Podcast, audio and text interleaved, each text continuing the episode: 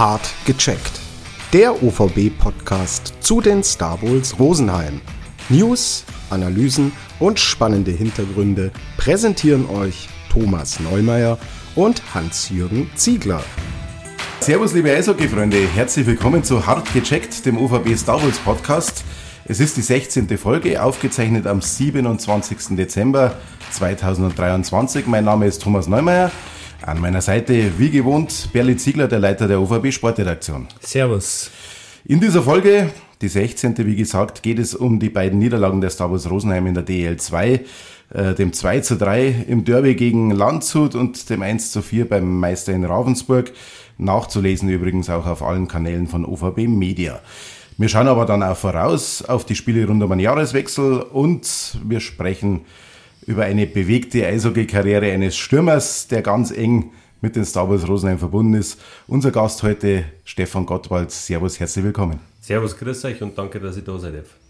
Stefan, es ist bei uns Tradition, dass sich der Gast äh, mit ein paar Worten selbst vorstellt. Ähm, bitte, wir sind gespannt. Ja, Stefan Gottwald, 40 Jahre alt, gebürtiger Rosenheimer ähm, und aktuell im erweiterten Vorstand der Star Wars tätig, verheiratet und zwei Kinder. So, dann fangen wir an. Erstes Drittel ähm, mit den Starting Six. Fisch oder Fleisch? Fleisch. Trikot oder Uniform? Trikot. Äh, Mitch Stevens oder Steven Werner? Mitch Stevens. Stefan Gottwald im Bus oder am Bus klebend? Äh, lieber im Bus. Aber du, du klebst immer nur außen drauf. Es fährt der Busfahrt noch, gell? Ja, tatsächlich. Ja, ja. Ich habe auch schon wieder gesehen. Ja. Äh, Pizza oder Pasta? Äh, Pasta. Die Star Wars 2024, Playoff oder Playdown? Ja, hoffentlich Playoffs. Äh, die Star Wars laufen momentan oder durchlaufen momentan eine schwierige Phase. Jetzt sind es vier Niederlagen am Stück. Alles normal oder ist das eine Schwächephase zum jetzigen Zeitpunkt? Aber in der Liga kann man schon mal vier Spiele in Folge verlieren. Da sage ich, das ist normal. Ja, ähm, von der richtigen Schwächephase sage ich, braucht man da noch nicht reden. Natürlich, wenn man jetzt noch weitere Spiele in Folge verliert, dann auf alle Fälle. Normalerweise macht jede Mannschaft einmal in der Saison so ein Tal durch. Hoffentlich äh, werden es nicht noch mehrere Spiele und dann kann man doch im Nachhinein sagen, okay, die vier Spiele waren das Tal.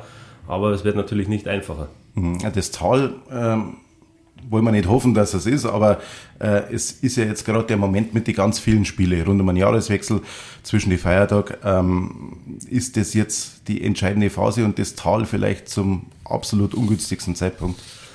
Also wenn es tatsächlich eins ist, dann ist es ein ungünstiger Zeitpunkt, weil jetzt werden sehr viele Spiele gespielt, jetzt werden ganz viele Punkte eben geholt. Ähm, mittlerweile zeichnet sich ja so doch schon in der Liga ab, wer jetzt da oben sich ein bisschen festsetzt und wer vielleicht doch eher unten mitspielt. Und deswegen ist die Phase natürlich jetzt schon enorm wichtig, äh, dort zu punkten, damit man eben den Anschluss, sagen wir jetzt, äh, an Platz äh, 10, äh, 9, 8 oder sowas nicht verliert. Hm. Es ist immer noch knapp. Äh, gehen wir mal die äh, Spiele einzeln durch, Berle. Äh, drittes Duell gegen Landshut, dritte Niederlage kann passieren, aber nicht so, wie es passiert ist, oder? Ja, du sagst das, das kann passieren, soll nicht passieren. Was natürlich eindeutig gewesen ist bei dem Spiel jetzt am, äh, bei dem letzten Spiel gegen Landshut, dass die Landshuter von Beginn an einfach bereiter gewesen sind, dass das Derby gewinnen. Das war zu sehen und dann gehst du 1-0 in Führung, überraschend und schenkst das letztendlich her, weil die Situation, da muss ich mich heute noch ärgern, äh, in Unterzahl und der Reed Duke hat die Scheiben und anstatt dass er zurückspielt und Zeit von der Uhr nimmt, trippelt er gegen vier Mann von Landshut, die waren im eigenen Drittel, verliert die Scheiben und, und Rosenheim kassiert den Ausgleich. Also total vermeidbar, aber ja, so verlierst du halt dann die Spiele, wenn du in den richtigen Momente die falsche Entscheidung triffst. Es sind immer die Kleinigkeiten. Ja, absolut. Die Kleinigkeiten entscheiden, egal ob es jetzt beim Eishockey, Fußball oder Basketball ist. Das ist einfach so.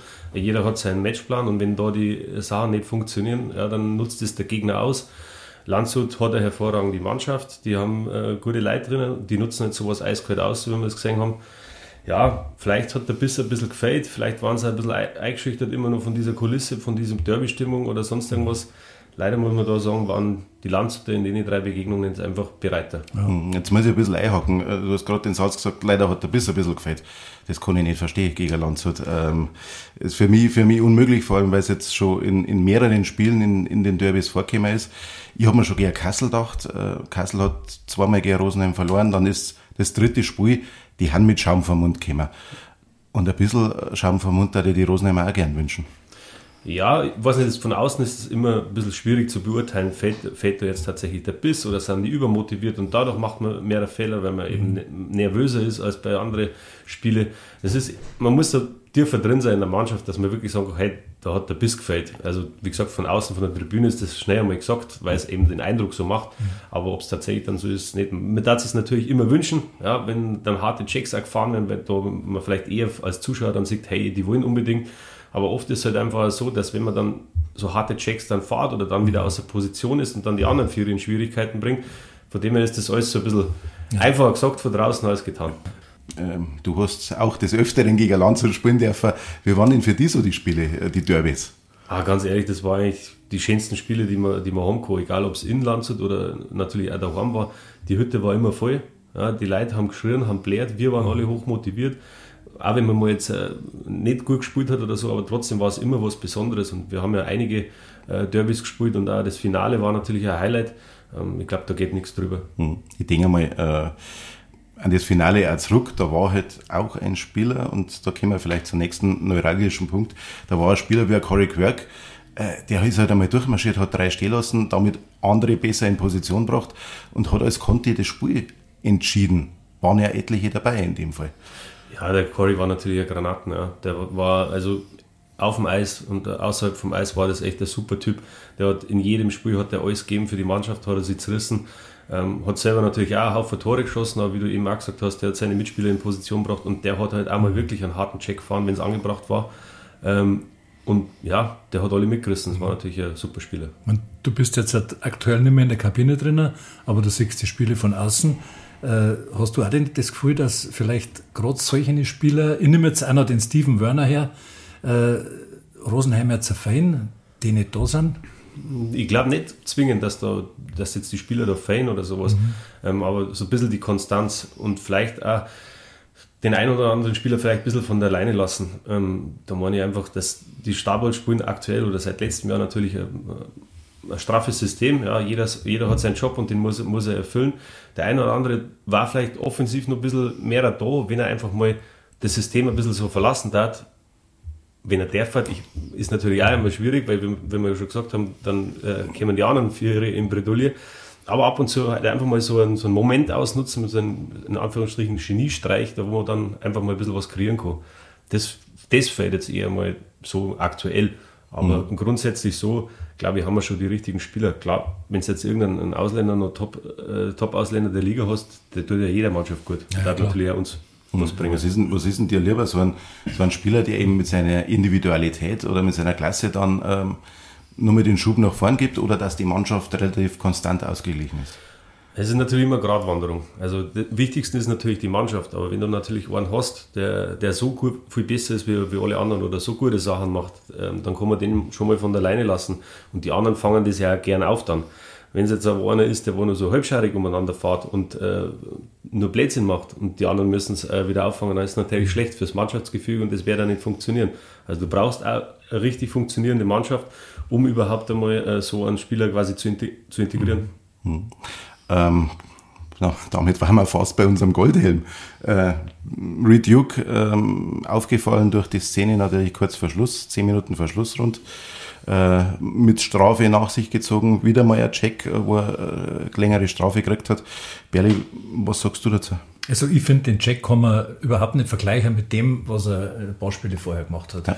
gegen Lausitzer Füchse. Das war ein harter Check, äh, ob er sein muss oder nicht, äh, kann man so da hingestellt lassen, dass er dann eine Strafe kriegt. Ja, woanders hätte er vielleicht zwei Minuten gekriegt und gut ist gegangen. Ähm, aber äh, ja, Duke, ich bin da immer ein bisschen zweigeteilte Meinung, weil äh, ich sehe den auf dem Eis und ich sehe einfach eine Körpersprache, die mir nicht gefällt. Äh, das ist so, wenn ein Mitspieler, wenn er einen Fehlpass macht, dann ja, ist er unzufrieden und er ist unzufrieden, wenn er vom Eis muss. Und das strahlt meiner Meinung nach auf die Mannschaft aus. Und ich habe äh, jetzt einmal mitgekriegt bei Bayern München, bei dem Sané, wir haben so mal ganz, die ganzen Szenen vorgeführt, wie er auf dem Platz rüberkommt. Ja, vielleicht sollte man das beim Review auch mal machen, dass man mal sagt, schau dir das einmal an, ist nicht gut für die Mannschaft. Und die Mitspieler merken das. Ja Ich weiß nicht, wie das bei euch gewesen ist oder was man dann zu einem Spieler gesagt hat, äh, wenn das so ist. Vielleicht ist es auch mein Eindruck ein falscher, aber ich beobachte es. Ich schaue immer auf Szenen so neben dem Spiel und das fällt mir enorm auf. Ja, also natürlich war das jetzt ungut. Das Foul, das erste, hast du schon gesagt, das kann man nicht vergleichen, das stimmt. Ähm, es ist schwierig, ja. Der, der macht so viele gute Sachen auf dem Eis, ist er wirklich ein begnadeter Eishockeyspieler. Aber so schaut halt der Mannschaft natürlich schon mit den Strafzeiten. Ja. Aber nichtsdestotrotz, die Jungs müssen es in der Kabine regeln und wenn die das Gefühl haben, dass der trotzdem noch alles tut für die Mannschaft und der Ausrutscher jetzt, sage ich mal, der Check hätte ein bisschen anders passieren können, dass er nur an der Schulter trifft, dann war es überhaupt nicht gewesen. Dann hätte die, das ganze Stadion hätte gejubelt. Ja, wenn die Mannschaft einfach das Gefühl hat, dass du immer noch alles tut für das Team, dann funktioniert das auch. Mhm. Klar, wir haben auch Spieler damals gehabt, war ein bisschen so Stinkstiefel waren, aber die Mannschaft erledigt das dann allein. Ja. Der, ja. der Mannschaft und Trainer sortieren dann schon aus. Hm. Okay. Äh, ja, man muss, man muss jetzt sagen, klar, immer noch Topscorer, ähm, hat er tolle Momente gehabt bis jetzt. Aber wenn die Strafe abgelaufen ist, dann sind es 34 Spiele und von denen 34 war er nein gesperrt. Also wenn man so ein bisschen umrechnet, sind wir bei fast knapp einem Drittel von der Saison, wo der Spieler nicht dabei war. Und gerade als Aufsteiger, ein Kontingentspieler, der ein Drittel von der Saison nicht dabei ist, das kann man sich nicht leisten. Absolut nicht. Aber was halt auch man nicht vergessen darf, man hat eine Ausländerlizenz äh, vergeben. Man hat nur eine gewisse Anzahl, kann nicht einfach so viel tauschen, wie man mag. Deswegen muss man sich sowas schon genau gut überlegen. Und wie gesagt, da bin ich mir sicher, dass der Jari da auch die richtigen Worte findet und nicht nur der Jari, sondern auch die Mannschaft. Und dann werden wir mal schauen, was jetzt nach der Sperre passiert. Dann schauen wir übers, äh, zum Spiel beim Meister nach Ravensburg. Haken wir jetzt mal das Derby ab. Das haben wir jetzt genug drüber geredet. ähm, äh, zwischenzeitlich hat es auch da ganz gut ausgeschaut. Äh, Berli, wie hast jetzt du das äh, Spiel ja, das war tatsächlich so. Ich war überrascht, dass äh, der Patrick äh, Mühlberger im Tor gestanden ist. Ähm, aber der hat super gehalten, hat die Mannschaft im Spiel gehalten. Ich sehe es jetzt nicht so, wie er da im Kommentar rübergekommen ist, dass Ravensburg so gravierend besser gewesen ist. Die haben in den ersten zwei Drittel gute Chancen gehabt. Äh, dann führst du und dann kommt für mich die entscheidende Phase wieder, sind wir wieder bei den Momenten zwischen der 48. und 51. Minuten. Du hast ein 5 gegen 3 Überzahlspiel, hast Schüsse, keiner geht rein und dann kassierst du beim Stand von 1-1 auswärts ein Kontertor. Und das ist halt Wahnsinn. Und dann bist du 2-1 hinten und bringst halt auch die Alleingänge nicht rein. Äh, du hast tatsächlich die Chance gehabt, beim zweiten zu gewinnen. Also du kannst bei jeder Mannschaft gewinnen. Das ist ja das Schöne und, ja. und wirklich Spannende an der Liga. Ja. Man hat es ja auch schon gesehen, bis auf Landshut, da schauen wir noch nicht so gut aus, ja. bis jetzt von der Statistik her, aber wir haben schon gegen super, Spiel, äh, super Mannschaften äh, gespielt und gewonnen. Und genauso eben, wie du gesagt hast, beim letztjährigen Meister, beim zweiten äh, aktuell, haben wir durchaus die Chance gehabt zum Gewinnen und bei dem Überzahl, freilich, jeder sagt, ja, jetzt muss das Ding eine ich finde, das Überzahl ist in den letzten äh, Wochen deutlich besser geworden. Und das stimmt. Auch, auch, wenn jetzt die Tore noch nicht so fallen, aber die Chancen werden kreiert. Schlimm war es wirklich, wenn, wenn du einfach keine Chancen hast. Dass das jetzt gestern so leider nicht geklappt hat, ja, ist, ist so. Ähm, aber man muss das Positive daraus ziehen, dass eben das Überzahl besser funktioniert. Mhm. Und vor allem das Positivste an gestern ist einfach der Patrick, also ja. überragend spielt. Und das freut mich für den Burm. Der mhm. trainiert fleißig. Und von dem her hat er seine Chance gekriegt, weil die anderen nicht kennen haben. Und er hat das super gemacht. Ja. Da war ja auch eine Situation, das war ja im Überzahlspiel, das war super rausgespielt, ich glaube drei, vier Direktpässe und der Stefan Reiter steht zentral dort und trifft die Scheiben nicht richtig oder gar nicht.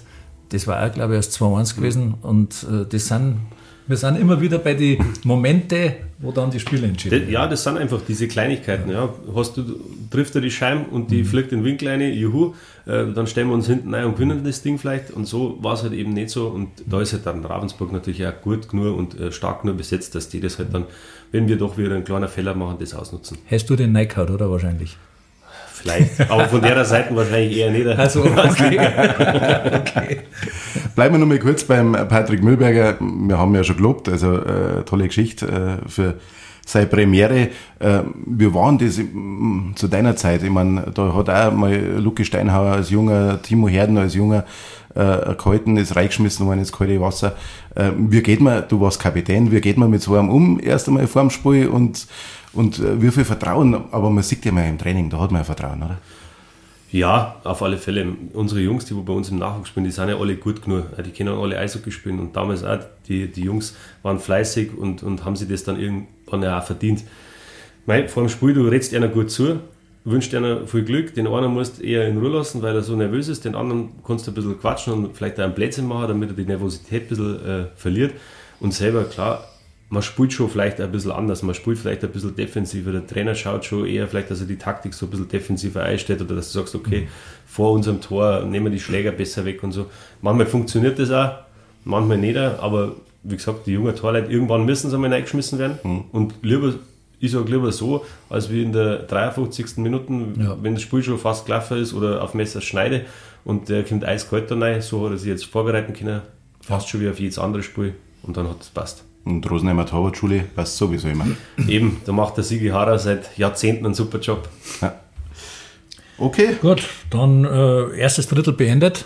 Jetzt gehen wir ins zweite Drittel und da äh, schauen wir mal, bevor wir deine Karriere näher beleuchten, äh, haben wir die Rubrik äh, Vervollständige den Satz. Dann fange ich mal an. Äh, Franz Stehr war in den Zweitligajahren der passende Trainer für Rosenheim, weil. Weil er mit Menschen umgekommen meine wichtigste Aufgabe als Mannschaftskapitän war? Alle bei Laune zu halten. Wie hast du das gemacht? Ach, wir haben, wir haben einen Haufen Spaß gehabt. Wir waren Jungs, wir haben uns alle verstanden, wir haben uns teilweise aus dem Nachwuchs kennt und für uns war es immer relativ einfach, die anderen, wo von außen kommen, sind, zu integrieren und da hat einfach alles passt und wir haben einen Mordsgaudi gehabt in der Kabine und deswegen waren wir erfolgreich, denke ich. Mit meiner körperlichen Konstitution von 2010 bis 2012 könnte ich heute noch in der Früh ohne Kreuzwehr aufstehen. Aber auch in der Rosenheimer Mannschaft spielen. Ah, es ist schon deutlich athletischer geworden, die ja. Geschichte. Also, ich meine, ich war jetzt nicht der schnellste Schlittschuhfahrer oder der härteste Checker oder sowas. Im athletischen Bereich hätte ich sicherlich äh, noch was machen müssen. Ähm, es ist schon anders geworden. Ich glaube nicht, dass, dass das Niveau von damals jetzt also wahnsinnig viel äh, besser ist, aber es ist schon athletischer geworden. Steven Werner oder Corey Quirk, die Namen haben wir vorher angesprochen, wären in der aktuellen Star Wars Mannschaft absolute Leader. Hm. Auch wenn es eben athletisch verändert war. Da bin ich mir sicher. Also die, die zwei, vor allem jetzt äh, der, der Steven Werner, das war so ein, ein Paket. Also der war so durchtrainiert und immer motiviert. Also der, der, das zeigt schon noch, glaube ich. Ich glaube, da war da mal irgendwo, ich weiß nicht, ob es da in Heilbronn gespielt habt oder so, äh, da war es schnell hinten gelegen und äh, der Steven Werner, glaube ich, war derjenige, der in der Kabine dann nochmal gesagt hat, Jungs, ja, ja. Irgendwas also, war da. Ich glaube 0-3 hinten und dann ja, hat 6-3 gewonnen. Ja, der ist, ein, wie gesagt, der war ein absoluter Leader-Typ. Mhm. Ähm, der hat immer wollen, der hat immer Gas gegeben und der mhm. hat einfach auch von seiner Ausstrahlung, von seiner Art her ja. einfach das Zeit gehabt, andere mitzuziehen. Und das war natürlich eine gute Geschichte für uns damals. Mhm. Ähm, das beste Spiel meiner Karriere war. Welches von die 100? ja, so, so, so waren es eigentlich nicht gewesen. Mei, das, Be das Beste weiß ich nicht, aber mei, man kann sich noch an so einzelne Spiele vielleicht erinnern und eben da sind halt die Derbys dabei. Mhm. Und ich weiß auch noch, im Landshut, äh, im Finale, glaube ich, da wir haben wir zwei oder drei Tore geschossen. Ähm, das ist natürlich schon gut. Mhm. Aber ob es dann immer die besten Spiele sind, wenn, wenn man wenn man äh, Tore schießt, das ja. Wichtigste ist ja, dass man gewinnt und da haben wir dann schon, keine Ahnung, DB-Pokal, äh, DFB-Pokal, ja. DB-Pokal, ja. wo wir gewonnen haben, da haben wir auch super gespielt. Ja. Und das war natürlich mhm. auch. Mhm. Stefan, du bist im Rosenheimer Nachwuchs aufgewachsen, äh, im Jahr 2000 hat es im Rosenheimer Eishockey einen Einschnitt gegeben. Rosenheim ist aus der DL raus. Die Zukunft, gerade für den Nachwuchs, war dann äh, schon mal eine Zeit lang offen. Ähm, du bist da eigentlich gerade zu den Jahren gewechselt, hast da natürlich äh, wahrscheinlich Hoffnungen gemacht. Wie hast denn du die Zeit damals mitgekriegt? Ja, es war alles schon ein bisschen ungut für uns. Äh, da haben sie dann auch gerade die DNL quasi gegründet und alles war so ein bisschen im Umbruch. Der Verein hat noch keiner so gewusst, was passiert. Ähm, aber wo dann eben festgestellt, äh, festgestanden ist, dass wir in der DNL mitspielen, war das für mich klar, dass ich da bleibe. Ich bin ja damals auch noch in die Schule gegangen, man wollte das alles so, so weitermachen, aber hat natürlich schon geschaut, was kann da noch passieren, ja, wenn die erste Mannschaft jetzt da unten spielt, man hätte ja doch gern Profi werden und ja, es war nicht ganz so einfach, aber wir, wir haben im Nachwuchs dann eben eine gute, gute Truppe gehabt und hat auch Spaß gemacht in der DNL. Mhm. Du hast ja gerade gesagt, jetzt habt ihr eine gute Truppe gehabt in der Saison 2000, 2001 habt ihr in der höchsten deutschen Juniorenliga gespielt und mit dabei waren unter anderem Florian Busch, Tobi Drexinger, Martin Walter, Patrick Vogel, Herbert Geisberger, die dann alle später in der DEL gespielt haben, aber zweitbester Scorer war der Stefan Gottwald. Ja, das, das äh, war halt so wie später dann auch. Ich habe doch so ein bisschen eine Hand gehabt, wo ich hinfahren muss, dass mich einer anspielen kann. Und dann ein bisschen einen Touch vom Tor habe ich damals schon gehabt. Ja. Und das war natürlich äh, gut für mich, dass, dass die Saison so gelaufen ist, weil so habe ich dann eben auch an der U18-Weltmeisterschaft teilnehmen können. Ähm, das überspringen wir gleich mal die Frage, das war ja eine von den nächsten gewesen, über U18-Weltmeisterschaft. Ähm, da hast du gespielt mit Marcel Gottsch oder mit dem Janik Seidenberg. Gottsch hat dann später in der NHL gespielt, Seidenberg ist Olympia-Silbergewinner. Ähm, und du hast aber in sechs Spiele beachtliche vier Tore äh, markiert. Ist das der Touch vorm Tor gewesen? Ja, absolut. Ähm, der Jim Setters, damals der Trainer, hat er gesagt, warum er mich mitnimmt. Er hat gesagt, du hast in der Vorbereitung bei denen zwei Spiele vier Tore oder was, oder fünf waren es, glaube ich, so geschossen. Wir brauchen jemanden, der in Überzahl sich da hinstellt und die Dinger reinhaut. Äh, du bist dabei ja, dann habe ich natürlich ein bisschen was zurückzahlen müssen, wenn er mich schon mitnimmt. ähm, du hast ja in deiner Karriere auch zusammengespielt mit dem Marian Rohatsch und mit Daniel Harrer, die dann später Schiedsrichter waren oder sind Schiedsrichter. Ähm, wir waren für dich, das, wenn du dann als Kapitän denen gegenübergestanden bist und hast mit denen diskutieren müssen oder dürfen, Ah, bei Marian ist es einfach äh, ganz einfach gewesen, weil ähm, der, der, der hat einen Hockey-Sense von, von klar auf, der weiß, mhm. wie das Spiel läuft und der weiß auch, wie er die Spieler jetzt als Schiedsrichter zu behandeln hat. Immer respektvoll und äh, so gingen wir ihm natürlich dann auch gegenüber. Beim, beim Daniel war es ein bisschen anders. Der, ich weiß nicht warum, aber ich habe immer so das Gefühl gehabt, das mag er uns nicht und verpfeift so. uns eher. Ja. Aber also gibt es überhaupt kein Problem. Da ratscht man dann ein bisschen wie es einem so geht, wie es der Familie geht. Ich meine, wir kennen uns ja doch schon ein paar Jahre und ja. dann ist das überhaupt kein Problem. Äh, wir bleiben immer noch bei der Saison 2000, 2001. Ähm, du hast ja da deine ersten Herrenspiele gemacht. Bezirksliga. Aber mit Legenden. Ich zähle jetzt mal ein paar auf. Äh, Toni Meidel, Mondi Hilger, Deisenberger Max, äh, Bogo Lechel, Waki Kretschmer hat gespielt, äh, der Hager Toni und Vitus Mitterfellner. Äh, wie waren deine Erinnerungen an die Zeit? Ja, Wahnsinn. Ähm, das, also, es war schon eine wahnsinnige Ehre, einfach da mitzuspielen und wie du schon gesagt hast, die Legenden, ich meine, äh, das sind ja wirklich äh, Leute, die im Eishockey brutal was erreicht haben und äh, Ikonen von Rosenheim schon sind. Äh, und das, ja, die Erinnerungen, mir ist auf alle Fälle äh, der, der Fitus, den habe ich vorher nicht so kennt, aber was der teilweise auf dem Eis da zaubert hat, gell, mit, mit seinem, seinem Rührer, wo er die, die Gegenspieler wirklich ins Lade laufen hat lassen, ja, das war schon, war schon beeindruckend. Aber auch ein Mondi Hilger, der immer mit Kampfgeist vorangegangen ist, egal gegen wen man da gespielt hat, da hat man sich schon das ein oder andere ähm, abschauen können von den Jungs. War das da das, diese erste Saison, oder? Wo im ersten ja. Spiel gegen Berchtesgaden, glaube ich, über 3000 Zuschauer gewesen sind. Wo das Spiel später angefangen hat? 23 zu 0 oder irgendwie so ist das ausgegangen. Ja, das habe ich aber auch von der, von der Tribüne aus gesehen. Ah, okay. Da hat mir nämlich der Monty Hilger mal erzählt, dass während dem Bulli äh, Gegenspieler von Berchtesgaden zu ihm gesagt hat, ähm, er möchte gerne äh, Autogramm haben. Dann hat der Monte zu ihm gesagt, ah, dann kommst du nachher in die Kabine mit einer halben Bier, dann kriegst du Autogramm. ja, so, so, so, so konnte es schon abklappen sein. Ja. ja, wie gesagt, die Bezirksliga damals, das war noch andere Zeit. Ja, ja, klar. War ja nicht so professionell, da hat es nach dem Spiel schon mal ein Bierchen gegeben. Ja, ja. Für junge Spieler eher nicht, aber mhm. die Etablierten haben sie das natürlich gönnen dürfen. Das haben sie sehr verdient. Ähm, du bist dann auch, klar, du hast es vorher angesprochen, du willst Profispieler werden äh, und bist dann nach Orbling gewechselt. Ähm, und da waren gleich die nächsten Legenden. Orbling war damals Oberliga, muss man sagen. Du hast unter anderem mit Tom Schädler, mit, mit, äh, mit Spruhl zusammengespielt, der Bärwanger Markus war der Trainer. Äh, war das der richtige Schritt für die erste komplette Saison im Herrenbereich? Absolut. Ähm, das war definitiv der richtige Schritt. Erstens haben wir mit dem, mit dem äh, Berry einen super Trainer gehabt, der auch eben auf junge und auf deutsche Spieler Zeit hat, ähm, der super Training gemacht hat, der uns immer gut eingestellt hat. Und es war Orbling natürlich auch für die Fahrerei. Hm, Allein schon der richtige Schritt. Man hat daheim wohnen können. Ich habe nicht irgendwo mit, mit 19 schon, schon weg müssen. Mhm. Das war natürlich war eine gute, gute Zeit. Leider bloß ein Jahr, weil danach ist da auch bergab gegangen. Ja. Und du hast aber in dem Jahr äh, gespielt mit einem gewissen Corey Gustafsson, 98 Scorerspunkte in 59 Spiele. Was hat der gehabt, was andere nicht haben? Ach, das war ein wahnsinnig guter Schlittschuhläufer. Der hat das Spiel einwandfrei lesen können. Und der war immer topfit und motiviert und ja, das war ein absoluter Unterschiedsspieler. Es ist 20er her, aber wird da jetzt der heute im Vergleich mit Contis abschneiden? Ha, schwierig, aber ich, ich denke, wenn man das jetzt die Spiele quasi so äh, übereinander legt oder, oder so, dann kann der, war der schon auch wahrscheinlich eher einer für die zweite Liga oder, oder DL, von dem, was er kennen hat. Guter Spieler passt sich, oder? Ja. Ja, der hat wahrscheinlich auch mehr trainieren jetzt. Ich meine, das ist ja der größte Unterschied. Vom, vom technischen her und so waren das ja alles gute Spieler. Also, ja, wie gesagt, eben die Athletik ja. ist halt einfach ein bisschen anders geworden, aber man hat ja gesehen, ähm, da war in der Mannschaft ja zum Beispiel der Kelvin Elfring, ähm, genau. äh, überragender Verteidiger, mhm. äh, der super Schlittschuh gefahren ist. Und ja, ein paar Jahre später war der in Straubing der absolute Hero in der DL. Ja, genau. Über viele Jahre. Ja. ja.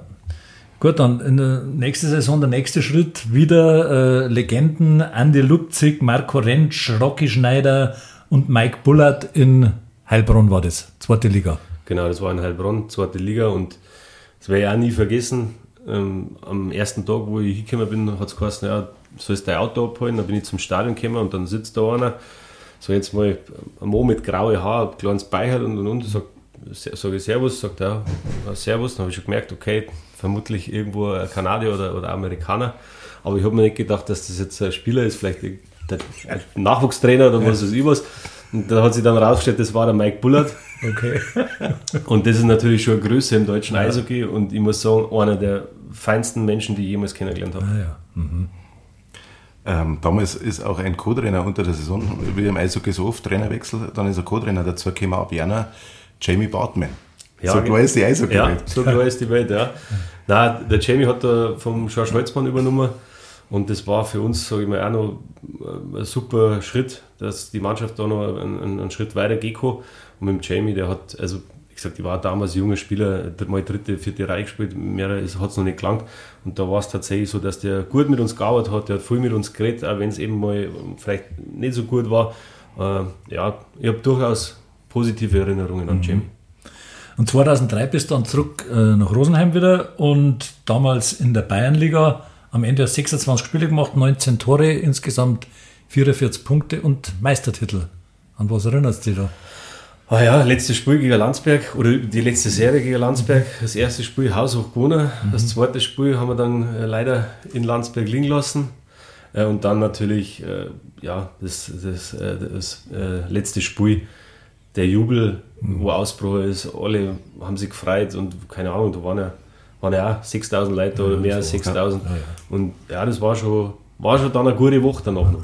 Ich glaube, das war das Tor, äh, wo der Hilgermann die geschossen hat. Ja, drei geschossen. So, ja, drei geschossen, aber ist er so reingefahren von der Seite und hat im Flug dann über die Linie, oder? War das? Ich glaube, das war das Spiel. Das, das, das Spiel gewesen. Ja, ja, war das, gell? Ich weiß noch ein Tor, glaube ich, vom, vom Uli Drechsler, mhm. kann ich mich noch erinnern, mhm. der wo dann abgehauen ist und bis zur Mittellinie äh, auf die Knie gerutscht ja, ist. Richtig, richtig, das, genau. Das, das sind nur so Bilder, wo ich im Kopf habe. Ja. Ja, Oberliga dann mit den Staubels, vier Saisonen und dann hast du nur mal den Sprung gewagt. Äh, erneut Oberliga, aber ganz rauf in Norden. Warum Rostock und wie hat es dir da gefallen? Ähm, ja, ich wollte eigentlich nicht weg von Rosenheim, aber irgendwann möchte man auch mal den nächsten Schritt gehen und der soll ja nicht nur sportlich, sondern auch monetär sein und dann haben wir uns da nicht so einigen können und an andere Vereine hat es dann eben äh, auch noch gegeben und die mich haben wollten und ja, Rostock hat den äh, Zuschlag von mir gekriegt, weil ich vorher da mit dem Trainer viel geredet habe, mit dem Henry Thom. Ähm, und ich da überzeugt war davon, dass, dass das passen kann.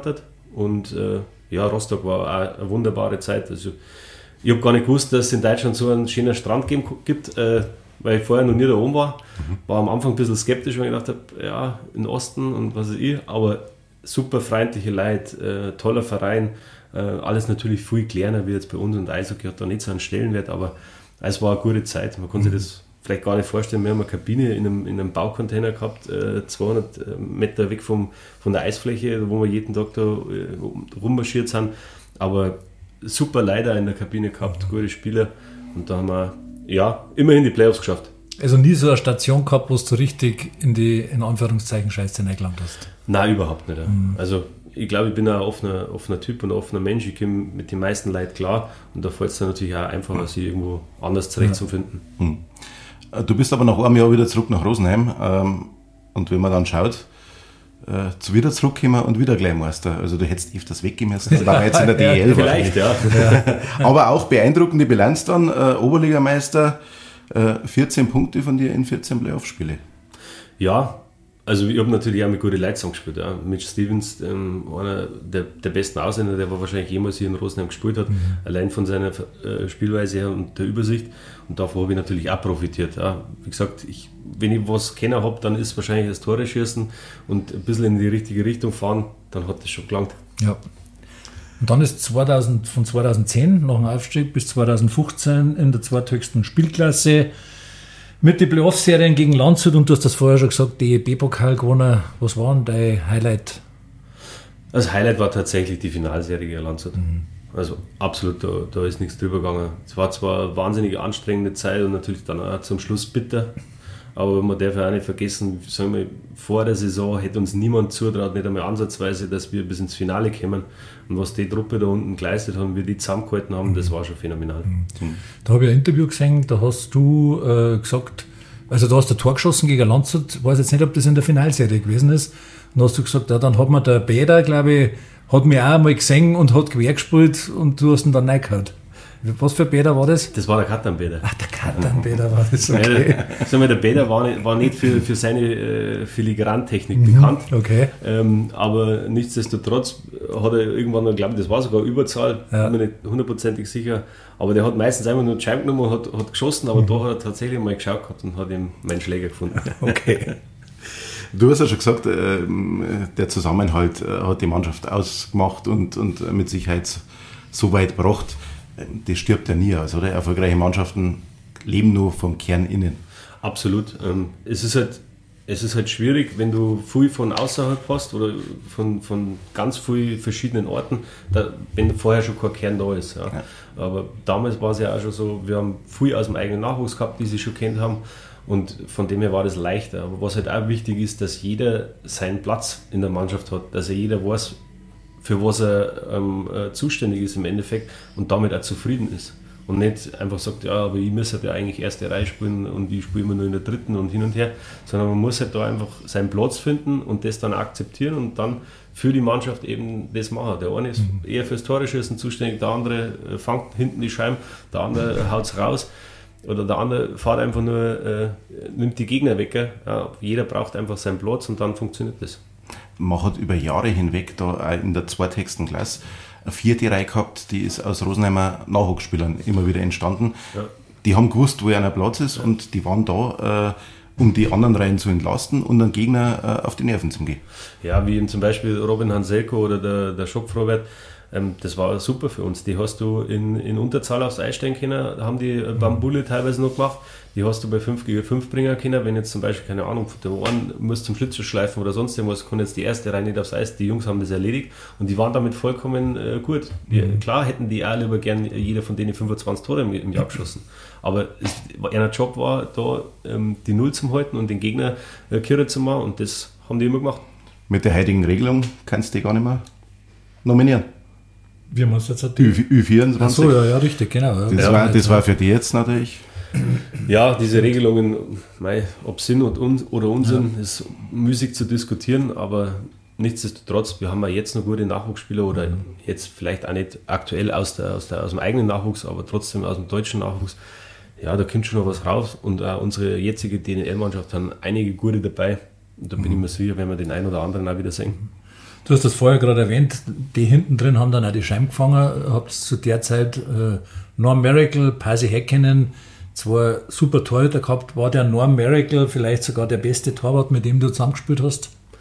Der beste Torwart wahrscheinlich, wo ich zusammengespielt habe, ist der Philipp Gruber. Ah, okay. Nein, nein, nein, jetzt ist ja, natürlich. Aber stimmt, wahrscheinlich, genau. wahrscheinlich richtig, ist, der, ist, der, Norm aber auch nicht weit weg. Ja.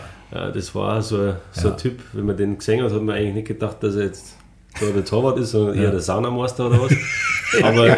der hat sich halt eingestellt ja. und hat die Dinger gefangen, äh, wie er es braucht hat und, und fertig. Mhm. War natürlich für uns ein Glücksfall. Ja. In der Zeit, wo der Miracle in Rosenheim gespielt hat, hast du 2010, 11 in 55 Spiele 58 Punkte gemacht mit 26 Tore und 2011, 12 waren es 62 Spiele, 54 Punkte, aber 29 Tore sogar. War das so deine beste sportliche Zeit? Ja, ich glaube schon. Ja, da ich schon sagen. Ähm, es war überhaupt äh, wahnsinnige Zeit. Ähm, zu dem Zeitpunkt habe ich gerade das Haus gebaut. Da war es vielleicht ganz gut, einfach äh, nicht dauernd über das Eishockey Denken, sondern in der Früh um halb sieben auf Baustelle, dann um fünf Uhr ins Training, danach heim ins Bett und den nächsten Tag auch wieder so. Äh, ich weiß nicht, da haben wir das Dach eingedeckt und am selben Tag dann Derby gegen Landshut in Rosenheim gespielt und da war einer, da war es eigentlich total kaputt und K.O. Aber für drei Tore hat es dann noch gelangt. Ja, siehst du, das so ist. Da ist nicht Not reingegangen. Ja, genau. Ja, das war, es ist tatsächlich so, dass man einfach dann weniger nachdenkt, vielleicht über das, was man macht, sondern einfach nur funktioniert und, und sich halt da äh, befreiter auf dem Eis bewegt. Ja, du sagst weniger Nachdenker. Äh, Rosenheim hat aktuell ein bisschen das Problem am mit Toreschießen.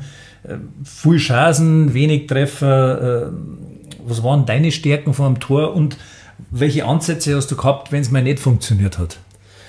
Ich glaube, dass meine, meine Stärke einfach war, dass ich das Spiel gut lesen habe können, wo ich mich jetzt äh, befinden muss. Und um anspielbar zu sein oder, oder einfach auch unangenehm für den Torwart, dem vielleicht die Sicht nehmen und dann auf den Nachschuss zum gehen. Ähm, Wenn es einmal nicht gelaufen ist, einfach weitermachen. Es hilft nichts. Also du musst in jedem Training einfach nur jeden Schuss, den du aufs Tor bringst, genauer machen, konzentrierter machen und nicht einfach Larifari. Weil klar, der eine sagt, du steck einen Schläger in den Kloschüssel, sp- spiel runter, dann läuft es auch. Gibt's das Mo- auch? Ja, gibt Fälle. Also früher hat es das schon gegeben, ja. da gibt es genügend äh, Sachen, die man da vielleicht noch machen kann. Aber das Wichtigste ist einfach dran zu bleiben und einfach konzentriert jeden Schuss zu, zu machen. Wie viel äh, war jetzt da bei dir Instinkt und was kann man da lernen?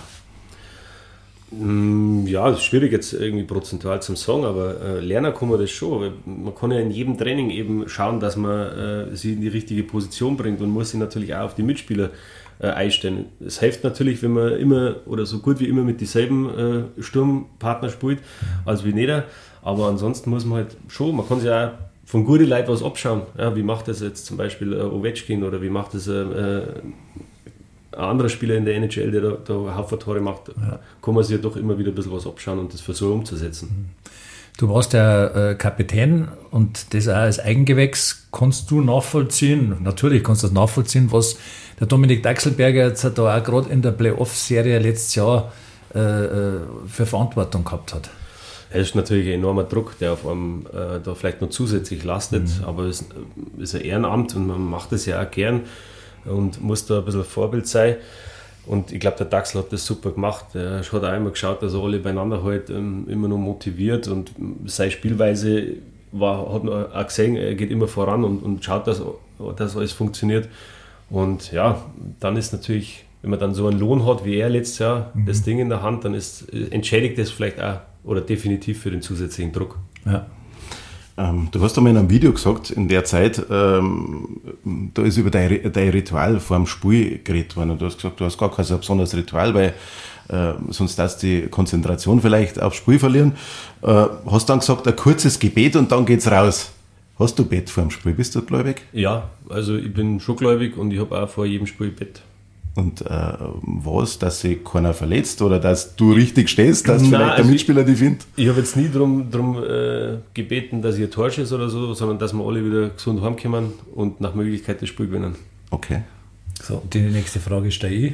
Ja, Als, gerne. Bay als Bayern-Fan. ist ein kurzer Abstecher. In, in, bei Ehrenrunden hast du öfters das Trikot von 1860 München getragen. Ähm, aber da helfen auch die intensivsten Gebete nichts mehr, oder? Wie siehst du die Lage aktuell? Nein, das war keine Strafe, dass ich das drauf habe müssen, das habe ich freiwillig gemacht. Okay, Nein, ja. Nein ich, bin, ich bin ein Blauer. Ähm, aber natürlich ist die Situation bei denen jetzt auch nicht optimal. Äh, da muss ein bisschen Ruhe in den Verein einkehren und dann kommen wir schon wieder auf. Ja, genau. Gott sei Dank, Stefan. ähm, du hast mit 32 deine Karriere beendet. Ähm, warum so früh? Und hast das später mal bereut? Bereut habe ich es bis jetzt noch nicht wirklich. Klar, das Eishockey ähm, habe ich bis dahin, also mit dem dritten Lebensjahr angefangen Eishockey zum Spielen, das hat mir mein ganzes Leben begleitet und tut es jetzt noch. Das ist einfach eine Leidenschaft und die, das wird man nie verlieren. Aber ich habe so früh in Anführungsstrichen äh, aufgehört, doch ein paar schwere Schulterverletzungen gehabt und ähm, man muss ja schon überlegen, was möchte man danach machen. Ich habe zwar äh, zwischenzeitlich eine Optikerausbildung gemacht und eine Bürokaufmann-Ausbildung, aber das war, da habe ich mich jetzt nicht drin gesehen. Und dann ist eben das äh, die Idee, schon mal mit Mitte 20 gewesen, zur Polizei zu gehen, weil es einfach für mich ein interessanter Job war. Hat sich dann aber nochmal zerschlagen, Gott sei Dank, weil dann, sag ich mal, ist meine, meine beste, in Anführungsstrichen, Zeit beim Eishockey noch gekommen und habe ich noch viel ähm, erfahren dürfen und, und mitnehmen dürfen. Aber für mich war es einfach wichtig, dass ähm, ich und meine Familie, dass wir da ein bisschen abgesichert sind und ist halt einfach beim Sport nicht so. Entweder hast du eine schwere Verletzung oder du musst ja. irgendwo anders hinwechseln. Und deswegen habe ich mich dann dazu entschieden, aufzuhören. Und dann bist du in die Vorstandschaft auch gewechselt bei den Wars. Äh, wie schwierig war das, dass du dann so Gehaltsverhandlungen mit Spielern führst, die, mit denen du noch zusammengespielt hast? Ja, das ist tatsächlich nicht so einfach gewesen. Ja. Vorher hockst du in der Kabine gemeinsam und, und, und machst Gaudi und da muss jetzt knallhart über, über jemanden sein Gehalt entscheiden oder kriegt er überhaupt einen Vertrag oder nicht. Aber ich war ja Gott sei Dank nicht allein.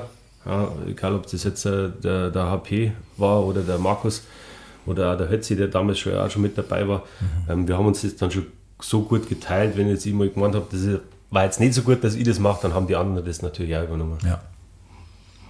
Und jetzt bist du noch im erweiterten Vorstand. Ähm, was was äh, ist da so deine Aufgabe? Genau, also wo die Kinder auf die Welt gekommen sind, habe ich einfach gesagt, ich kann die Zeit nicht mehr aufwenden, neben Job und Kinder, dass ich jetzt da das Tagesgeschäft einfach mitmache. Vor allem auch jetzt nicht mit der ersten Mannschaft, wo es ja doch äh, wirklich, das ist eigentlich ein Fulltime-Job. Und da muss man schon mal hoch anerkennen, was, was die anderen Vorstände da wirklich nur leisten, auch neben einer Arbeit, alles unentgeltlich. Und aktuell schaut es eigentlich so aus, weil ich gesagt habe, ich habe, die Kinder sind jetzt, äh, äh, werden jetzt dann bald vier Jahre. Der, der Bursch spielt auch schon Eishockey und äh, die Tochter macht Eiskunstlauf. Also ich bin wieder früh im Eisstadion mhm. und habe da eben angeboten, dass ich da wieder mich mehr einbringe. Und deswegen schaue ich jetzt, dass ich da im Nachwuchs äh, einfach helfe, wo jemand gebraucht wird und dass man zukünftige Themen ähm, für den Nachwuchs einfach, dass ich da ein bisschen mehr übernehme und somit natürlich auch die anderen äh, Vorstandskollegen äh, ein bisschen unterstütze. Wird der, wird der Trainerschein wieder aktiviert? Ja, ich glaube nicht, dass ich ihn jetzt aktiviere. Ich bin mit der Laufschule und, und der U7 bin ich auf dem Eis. Es macht mir total Spaß und es war ja nicht umsonst, dass ich die Trainerscheine damals schon gemacht habe. Das hat mir früher schon Spaß gemacht und das ist ja jetzt so. Und natürlich, wenn, wenn der eigene Bub jetzt da auch Feuer und Flamme ist, mhm. ähm, dann macht man das ja gern. Gut, Abschluss vom zweiten Drittel, gehen wir ins dritte Drittel. Ähm, Polizei war gerade Thema. Ähm, statt Torejagd gehst du jetzt auf Verbrecherjagd. Was ist spannender? Äh, beides ist eigentlich super. Es, also mir hat das Eishockey spielen, wie gesagt, macht mir immer noch wahnsinnig Spaß und das wird ja immer ein Teil bleiben. Aber tatsächlich, der Polizeiberuf ist einer der, der spannendsten Berufe, glaube ich, die es wirklich gibt. Vor allem abwechslungsreich. Es ist, jeder Tag ist anders und äh, man hat so viele Möglichkeiten, sich dann auch ein bisschen zu spezialisieren. Und das war definitiv der richtige Schritt. Also ich gehe jeden Tag gerne in die Arbeit. Und das war mir immer wichtig, dass, dass ich mit einem Lacher in die Arbeit fahre. Auch da ist es ähnlich wie beim Eishockey, du brauchst ein gutes Team. Und das haben wir. Und deswegen macht das riesen Spaß. Also liebe Polizei Bayern, da ist einmal Werbeträger Nummer eins. ja, wir brauchen definitiv Nachwuchs. Äh, die Frage, die man sich natürlich dann stellt, wenn du äh, als Polizist äh, auf Streife gehst oder, oder in deinem Beruf bist, hast du schon mal in einer gefährlichen Situation der Schusswaffe brauchen müssen? Also gezogen habe ich die Schusswaffe natürlich schon öfters. Ja, das kommt immer wieder vor in einer Großstadt wie München, tagtäglich irgendwelche Messerattacken oder äh, irgendwelche Irrenleiter umeinander laufen. Schießen habe ich bis auf den Schießstand Gott sei Dank noch nie und das möchte ich ja nicht, weil das ist natürlich das, äh, die absolut letzte Instanz, die man hat und man möchte natürlich kaum weder. Also bis jetzt nur mit dem Schläger scharf geschossen. Genau. Lassen Sie äh, der Sport und der Polizeidienst miteinander vergleichen?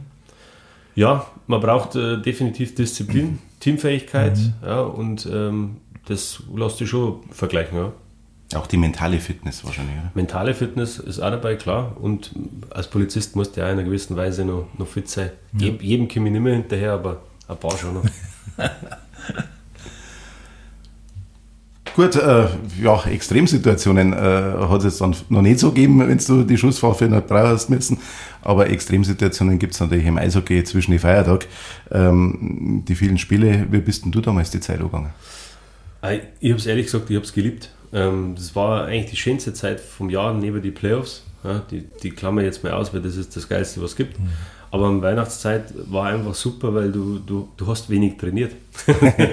du hast einfach gespielt, ja. Und das, das, ist einfach das Tolle auch am Eishockey im Gegensatz jetzt zum Beispiel zum Fußball. Du verlierst am Freitag, hast aber am Sonntag schon die Chance wieder, dass du alles wieder gut machst. Ja. Und da ist halt in dieser Zeit, wo jeden zweiten Tag ein Spiel ist, das ist ja ein bisschen anders, weil dieser eine Spieltag jetzt nicht war. Aber ansonsten, wenn du jeden zweiten Tag spielst, es, was Schönes gibt es ja nicht äh, für einen Eishockeyspieler. Wir, wir haben ja Spieler, äh, weil wir spielen wollen und nicht, weil wir drinnen wollen. Genau. Die Starbulls sind am Donnerstag in Weißwasser zu Gast bei den Lausitzer Füchsen und haben am Samstag um 19.30 Uhr das Heimspiel gegen die Krefeld Pinguine. Und gleich nach dem Jahreswechsel geht's dann am Dienstag, 2. Januar nach äh, Regensburg. Alles natürlich auf den Kanälen von OVB Media. Äh, Berli, drei Spiele, was ist drin? Alles oder nichts. Sag jetzt einfach mal, kann alles passieren. Also ich traue die Stapels zu, dass jetzt ein Weißwasser was holen, weil man sieht ja in jedem Spiel, du kannst punkten. Kriegst die Kurven, Stefan? Ich, ich bin überzeugt, ja. Vor allem muss man jetzt erst einmal schauen, auch durch die, bedingt durch diese vielen Spiele kann natürlich immer der eine oder andere ein bisschen angeschlagen sein. Vielleicht schaut das Line-Up dann wieder anders aus, äh, kürzere Bank oder sowas, dass man vielleicht sagt, okay, wird es jetzt äh, ganz gar. Aber andererseits, wie es der Berli schon gesagt hat, wir haben gegen die Mannschaften schon gespielt und gewonnen. Warum sollte dass wir es jetzt nicht machen? Klar, mit Krefeld kommt der absolute Hammer. Weißwasser ist momentan auch super drauf. Aber warum nicht? Jetzt haben wir vier äh, verloren in Folge, dann gewinnen wir halt jetzt vier in Folge. Wo stehen sie am Ende? Ich bin mir sicher, dass wir mindestens die Pre-Playoffs schaffen. Das hört sich doch gut an. Das war das Wichtigste, ja. Alles zu den Star Wars und den Spielen in der DL2 gibt's auf den Kanälen von OVB Media. Das war jetzt einmal Folge 16 von Hart gecheckt, dem OVB Star Wars Podcast. Diesmal mit Stefan Gottwald. Vielen Dank schon mal. Gerne. Äh, gleich gibt's für den Gotti noch einmal die Frage aller Fragen. Berle, bitte. Ich habe äh, eine Aussage von dir in einem Video gesehen, das war aus dem Jahr 2017. Da hast du gesagt, es ist wichtig, dass Verein und Trainer jemanden an der Seite haben, der weiß, worum es geht, dementsprechend Sachverstand mitbringt und der auch da ist für die Mannschaft. Fehlt den Star Bulls aktuell so jemand? Ich glaube nicht, ähm, weil der Jari und der, der Jamie, glaube ich, da ein gutes Team sind und die auch wirklich äh, zur jetzigen Vorstandschaft, äh, Vorstandschaft äh, wirklich ein enges Verhältnis haben. Und ich glaube aktuell, klar, du kannst immer mehr Leute brauchen, wenn sie wirklich fähig sind, aber ich glaube aktuell fällt so einer nicht. Das war das Schlusswort. Äh, Stefan, nochmal Dankeschön für deine Teilnahme. Gerne, danke, dass ich da sein habe. Ich hoffe, es hat Spaß gemacht. Bleib uns als Hörer gewogen. Ich weiß, ja. du, du hörst die Podcast-Folgen äh, ständig an. Ich werde definitiv keine Folge verpassen. Äh, dir, der Star Wars-Mannschaft natürlich, allen im Verein und allen Hörerinnen und Hörern äh, sowie allen Eishockey-Fans einen guten Rutsch und ins neue Jahr und ein glückliches und friedliches 2024. Und wir hören uns im nächsten Jahr wieder. Auf alle Fälle. Fährt euch. Servus. Servus benannt. Das war die neue Folge von Hart gecheckt, dem OVB-Podcast zu den Star Bulls Rosenheim. Alle Episoden findet ihr bei Spotify, Apple Podcasts und allen gängigen Podcast-Anbietern. Alles weitere zu den Star Bulls gibt es auf den Angeboten von OVB Media. Live-Ticker, Analysen und spannende Hintergründe findet ihr auf unseren Seiten. Damit danke fürs Zuhören und bis zum nächsten Mal.